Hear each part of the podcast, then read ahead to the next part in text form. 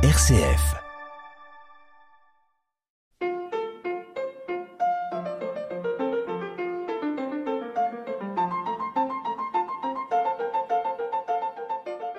Bonjour à toutes et à tous. Notre programmation annonçait retour sur le synode régional de Criel-sur-Mer autour de la question de la mission de l'Église et de ses ministères. Notre interlocutrice étant retenue pour des raisons de santé, cette émission est reportée à la semaine prochaine. À la place, je vous propose de parler animaux, pas de manière euh, savante, mais en reprenant un conte raconté il y a bien des années au cours d'un culte protestant.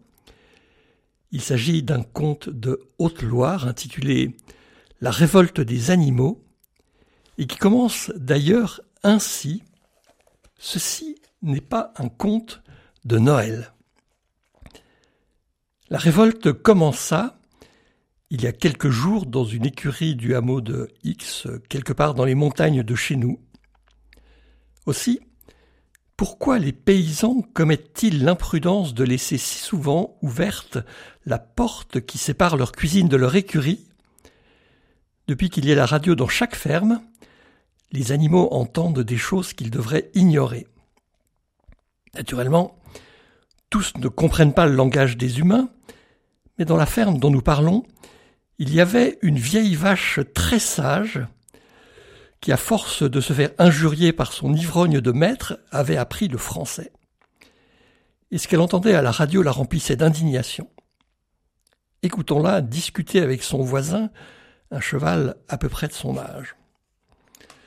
Je ne comprends plus ce que fait le bon Dieu le Père des hommes et des animaux. Ma mère m'a appris que les humains sont plus sages que nous, et que Dieu, à la création du monde, leur a permis de nous dominer. Il nous a ordonné de leur obéir docilement. Nous donnons le lait de nos enfants pour nourrir leurs enfants. Nous tirons leurs voitures et leurs charrues. Et nous offrons notre vie pour qu'ils puissent manger notre chair et se tailler des chaussures dans notre peau. Ainsi, j'ai compris que notre patron va bientôt me mener à la maison dont l'on ne revient pas, l'abattoir, car je suis trop vieille pour lui donner du lait. Et moi, répondit le cheval, je commence à avoir les yeux troubles, et je sais qu'on creuse pour moi une fosse dans laquelle on m'abattra. Oui, reprit la vache, j'acceptais cette soumission tant que je croyais que les hommes étaient sages, mais aujourd'hui, à force d'écouter leurs machines parlantes, je me rends compte qu'ils sont plus fous que nous. Je croyais qu'ils ne tuaient que pour manger, comme les tigres dont c'est la loi, mais je m'aperçois qu'ils s'entretuent par plaisir et qu'ils laissent pourrir sur la terre les cadavres de leurs semblables qu'ils ont égorgés. Tout cela est absurde. Je ne veux plus travailler pour eux, je ne veux plus mourir pour de tels gens. Mais tu ne peux pas te révolter seul contre la vie de tous, répondit le cheval. Regarde les autres animaux comme ils sont dociles. Le chien court à l'appel de l'homme et mord les bestiaux au jarret. Et les bestiaux, si forts et menus de redoutables cornes, se sauvent devant le chien qui aboie. À nous, les chevaux, on met un mort dans la bouche. À vous les vaches, on pose un joug. Et nous tirons, et nous marchons, et nous nous arrêtons, et nous stationnons pendant des heures parfois, au gré de l'homme, que nous pourrions cependant tuer d'un coup de pied. À quoi bon faire autrement puisque c'est la loi de Dieu? Aussi faut-il obtenir de Dieu qu'il change sa loi, dit la vache. Il faut lui parler. Laisse-moi faire.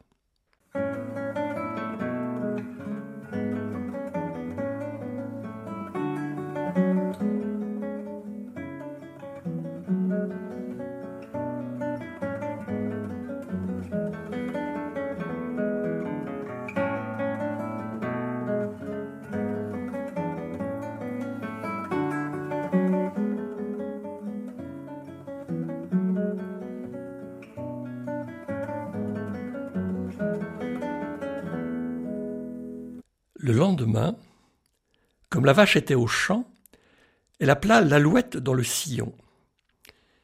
Il y eut une longue conversation entre elles, puis l'alouette s'élança dans les airs tout droit vers le ciel, et ses trilles, au fur et à mesure qu'elles s'élevaient, devinrent de plus en plus faibles et finirent par s'éteindre tout à fait. L'alouette se posa sur les genoux de Dieu. En souriant, le Créateur la prit dans sa main et l'éleva jusqu'à son oreille. L'alouette lui fit part des doléances des animaux. Soit, répondit Dieu, dont la figure, en pensant aux humains, s'était assombrie. Je vous permets de vous révolter, mais je vous défends de toucher à la vie de l'homme. Il y a déjà assez de sang sur la terre comme cela. L'alouette se laissa retomber sur la terre à côté de la vache. Ayant écouté les nouvelles, celle-ci lui dit Convoque ici même, pour demain matin, tous les oiseaux du monde, fais passer la nouvelle de bec à bec. Qu'est-ce que tu complotais avec l'alouette dans le sillon? demanda le cheval à la vache quand le soir fut arrivé. Tu verras demain matin, répondit la vache.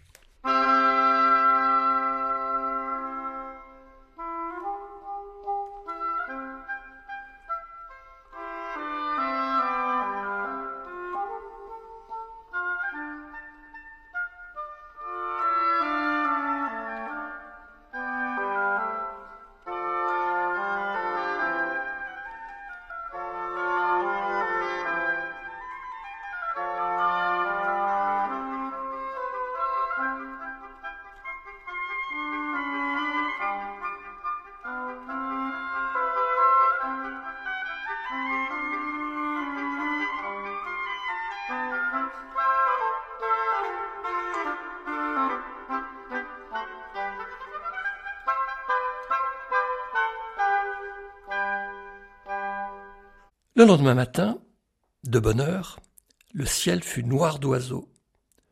Le paysan et la paysanne, en sortant de chez eux, s'épouvantèrent. Il y en avait de toute taille, de toutes couleurs, depuis l'aigle royal jusqu'à l'oiseau-mouche, depuis le rossignol aux plumes rousses jusqu'à l'étincelant oiseau de paradis. Allez vite par le monde, leur dit la vache. Annoncez à tous les animaux que Dieu leur permet de se révolter contre l'homme et que les hostilités commenceront dans une semaine, jour pour jour, à six heures du matin, mais que personne n'attend à la vie de l'homme, car cela Dieu le défend. Et les oiseaux se dispersèrent, et la terre, pour huit jours, reprit son aspect normal.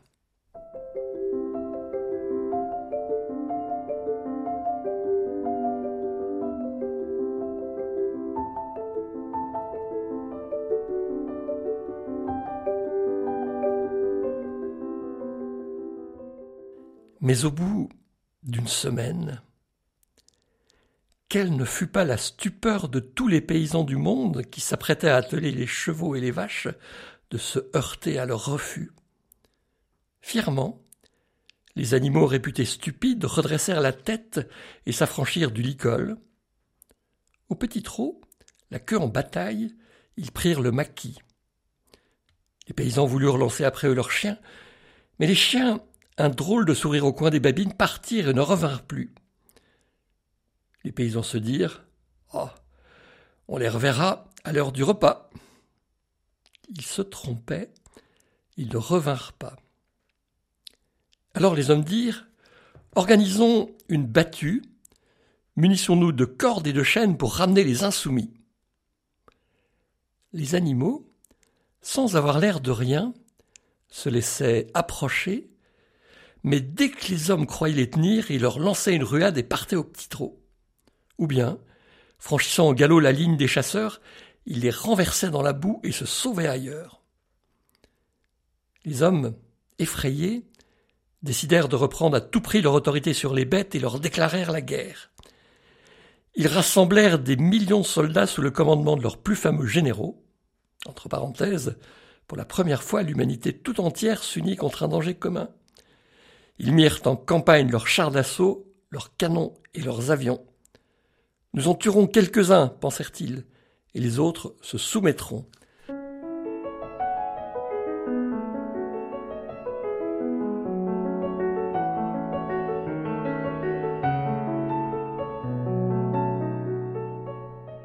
Mais cela n'arriva pas. Les animaux, les premiers, prirent l'offensive.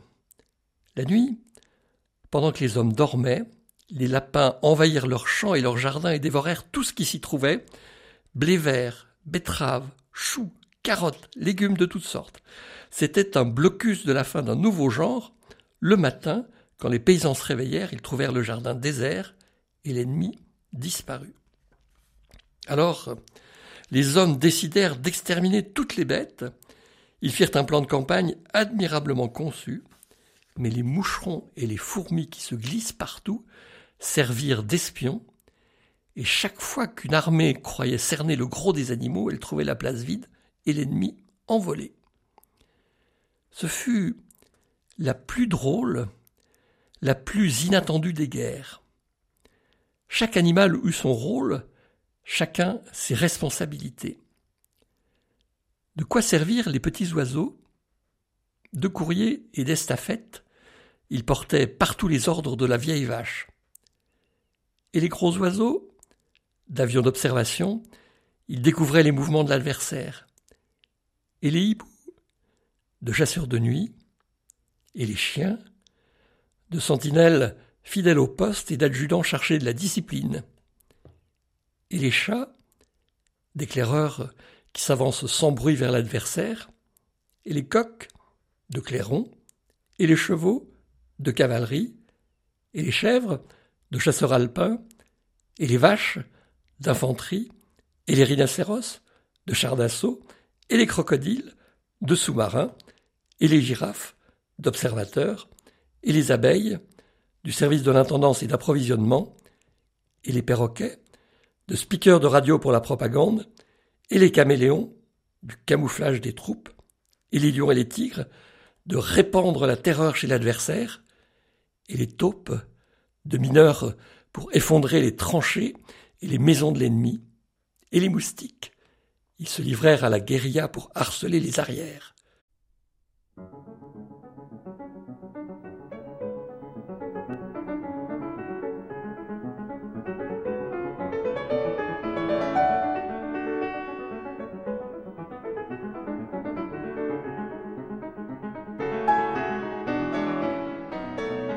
La guerre ne dura pas longtemps. Privés de viande, de lait, de beurre, de saindoux et de tous les produits des champs, les hommes se traînaient dans leurs villes improductives et leurs villages dévastés. Leurs armes ne pouvaient rien contre les animaux. À leur tour, ils crièrent à Dieu. Et Dieu leur répondit Les animaux ont raison. Ils veulent bien vous obéir, mais à une condition c'est que vous soyez plus sage qu'eux, renoncez à vous entretuer, et les bêtes vous seront à nouveau soumises. Soit, répondirent les humains. L'armistice fut conclu, la paix bientôt signée, tout rentra dans l'ordre, les animaux redevenus dociles recommencèrent à servir les humains, la vieille vache mourut bravement et leur donna sa chair en nourriture, les hommes ne lui dirent point merci, mais ils licencièrent leurs armées, couvrirent leurs généraux de décoration et les mirent à la retraite. Quant aux casernes, elles furent fermées et remplacées par des écoles et des églises.